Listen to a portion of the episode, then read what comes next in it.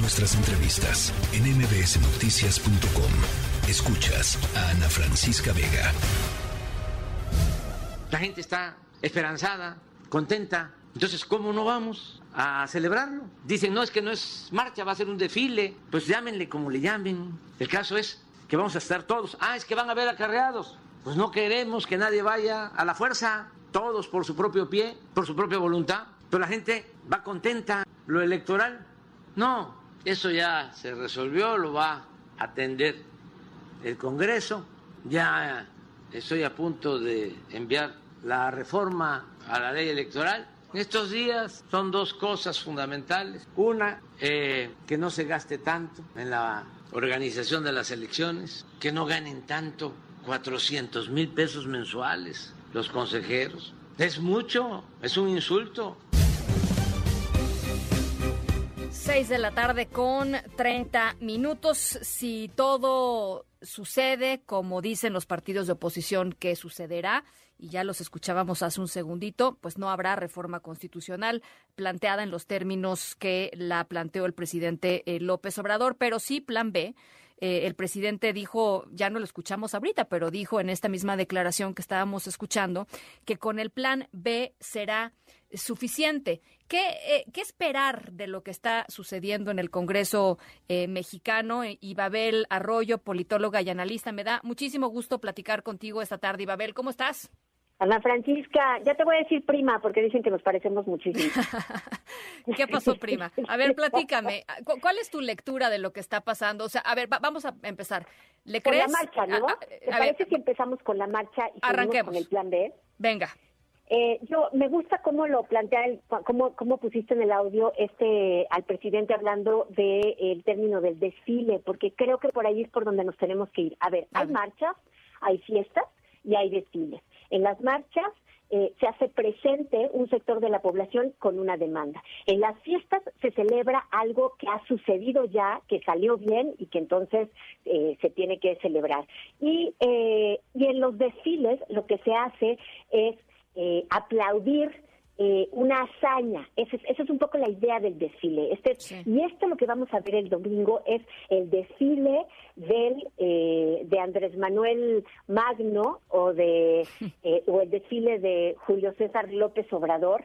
Allí las ideas que tenemos de desfiles parten de allí, de los desfiles triunfales, de esa Roma que se expandía, que tenía campañas militares y cuando regresaban los generales hacían estos desfiles triunfales porque esa era su expresión, eh, era la manera de tener una mañanera, digámoslo así. O sea, no había medios de comunicación que pudieran decirle a los ciudadanos cómo, qué es lo que había pasado, qué era lo que se había logrado eh, y por qué había que aplaudir esa campaña de expansión. Con los desfiles triunfales se escenificaba lo que había sucedido durante la batalla y si el desfile salía bien, que no siempre salía bien, ¿eh? a veces se atoraban los elefantes en la entrada, lo que tú quisieras, eh, pero si el desfile salía bien, si la gente quedaba contenta, ¿qué pasaba? Pues pasaba que la facción del emperador se fortalecía y entonces tenías no solamente eh, al pueblo de tu lado porque había entendido que la campaña militar eh, que habían pagado, porque muchos de ellos habían tenido que poner sangre, hijos y dinero, eh, pero no solamente, y tenían que ver que había resultado exitosa y además que quienes la habían impulsado y que eran los que estaban en ese momento gobernando, pues eran los que tenían que tener el apoyo del pueblo. A ver, eso es un desfile triunfal militar y eso es lo que vamos a tener este domingo. Esta marcha es una marcha del poder para aplaudir al poder en turno.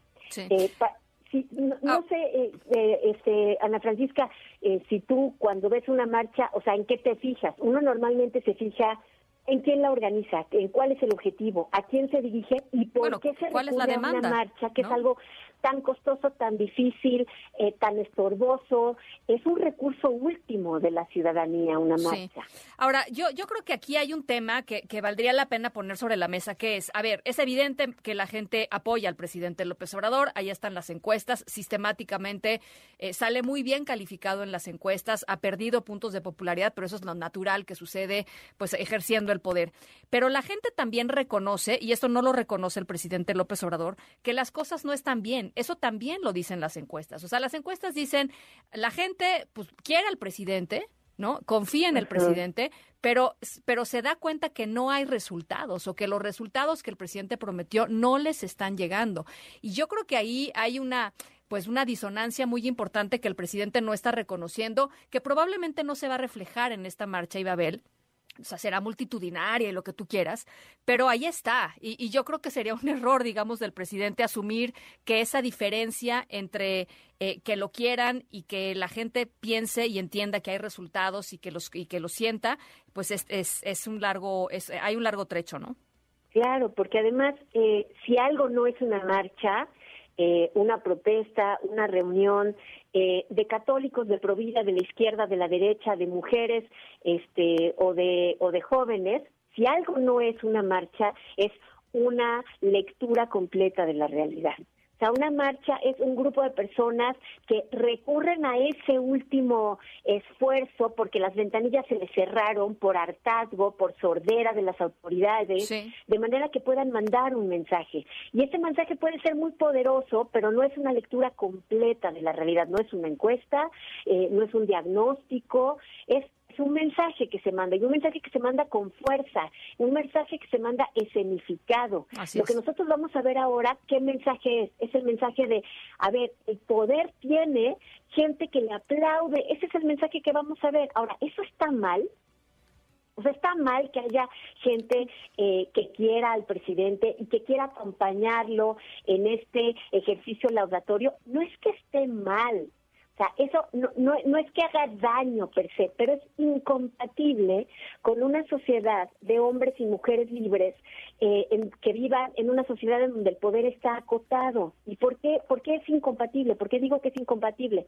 Bueno, porque para un desfile así se utilizan los recursos del poder, la propaganda del poder, las fuerzas del poder. ¿Quién les va a abrir camino? ¿Quién les va a detener?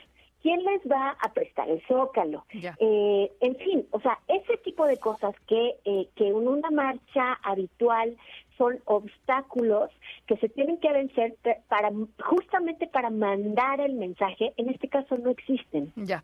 Ahora, eh, yo quisiera pasar al otro al otro tema que es el de la reforma electoral. En, en sus cuatro años de presidencia, el presidente López Obrador nunca se ha sentado con los líderes de oposición a conversar. Nunca no ha tenido una reunión con ellos para platicar, ¿no? O sea, eh, una reforma constitucional en este contexto, pues estaba eh, básicamente, eh, iba a ser un fracaso, pues a menos de que hubiera por ahí el chanchullo que hubo con el PRI eh, cuando la, el tema de la militarización, que era básicamente pues una extorsión para que votaran por ellos. Pero asumiendo que no había eso, eh, es imposible pasar una reforma electoral, y Babel, si no tienes mayoría eh, de dos terceras partes de, la Cámara de Diputados, si no te sientas a conversar con la oposición, ¿no?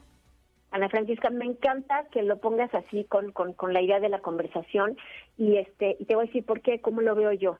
A ver, no estamos hablando de un rumbo de política pública que un gobierno con una mirada de izquierda o de derecha o no liberal quiera sacar adelante. O sea, en ese sentido, o sea, si tú ganas todas las canicas y crees que en esta sociedad el aborto debe de estar despenalizado y tienes las canicas, bueno, pues adelante, es el rumbo eh, ideológico, digamos, que fue votado. Pero en el caso de una reforma electoral, siempre te tienes que sentar a conversar, porque una reforma electoral en un contexto democrático es ponerse de acuerdo en las reglas del juego en el que todos van a participar, los rojos, los azules, los verdes y los morados. No puede ser que tú digas, tengo todas las canicas y por lo tanto la manera de renovar autoridades a partir de ahora va a ser como yo digo. Eso es autoritarismo y eso es salirse del esquema democrático. Siempre una reforma electoral tiene que tener perdón, o sea, a los que menos te gustan, a los que peor huelan, a los que no te gusta cómo caminan, o sea, tienen que estar allí pues porque todos pues ellos van a participar del juego. Pues Ahora bien, déjame decirte una cosa. Eh, me parece que la reforma constitucional que no va a pasar en el Congreso era una reforma eh, muy agresiva en el sentido de que sí debilitaba y degradaba el sentido de la autonomía del Instituto Nacional Electoral. Eh, el plan B eh, no sé si se va a limitar a quitar recursos a los partidos políticos, que tú dices como así como que, ah, bueno, pues nada, si es que les quiten, tampoco es tan grave. Eh, es una pena que no sea algo que sea consensuado. ¿Y por qué? Porque en, la, porque en el siguiente sexenio se quita. O sea, si no es algo en el que todos participen, porque tiene que ver con las reglas pues del juego. cuando no haya mayoría, pues cuando no haya mayoría de ese partido, pues seguramente se podrá quitar, ¿no? Exacto. Pero bueno, tampoco es tan grave el tema del financiamiento. Es más, yo lo veo con buenos ojos. Hay un par de cosas que yo veo con buenos ojos. Pero si el plan B es ahorcar presupuestalmente al Instituto Nacional Electoral, Pues sí, ¿sabes qué? está. Vamos a estar en la misma situación que lo que se buscaba con la reforma constitucional, que es quitarle autonomía al árbitro. ¿Cómo le quitas autonomía al árbitro? Pues por dos, de dos, de dos formas, Elige, o sea, con, con su órgano directivo o con los pesos. Nomás hay de dos. Sí. Eh, haciéndolo inoperante, ¿no? En la práctica, haciéndolo inoperante. En fin, ya veremos eh, cuáles son los términos en los que se presenta este plan B. Eh, por lo pronto, el plan, eh, el plan de original, digamos, de la reforma constitucional, eh, un texto bastante desaseado. No lo pudieron co- compartir y Babel porque lo compartieron en un Google Drive y no les dieron las, no, aceptaron, este, no les dieron a los a los legisladores el password, ¿no? El- la contraseña para que entraran. Pero la tubería legislativa en este país y luego Sí, a ellos quedó. porque no les sale bien, pero normalmente en toda esa tubería torcida era en donde se hacían las trampas. Los Bueno. eran buenísimos para eso. Bueno, pues eh, eh, ve- ve- veamos. Hacen ve- trampas. Veamos en qué termina, en qué termina todo esto. Ojalá lo podamos conversar cuando yo tengamos mucho más claro este, este plan B, ¿no? Este, el presidente dice que es suficiente. Eh, Sí. Ya lo, ya lo puede- veremos. ya pudimos ver que en el presupuesto para el próximo año hay una disminución importante para el Instituto Nacional Electoral. De entrada ya lo podemos ver y eso ya, o sea, no tiene, no tenemos que ver más, no hay más discusión, ahí está ya en el presupuesto. Y Babel Arroyo, prima, politóloga y analista, te mando un abrazo. Gracias. Prima, que tengas buena tarde. Igualmente. La tercera de MBS Noticias.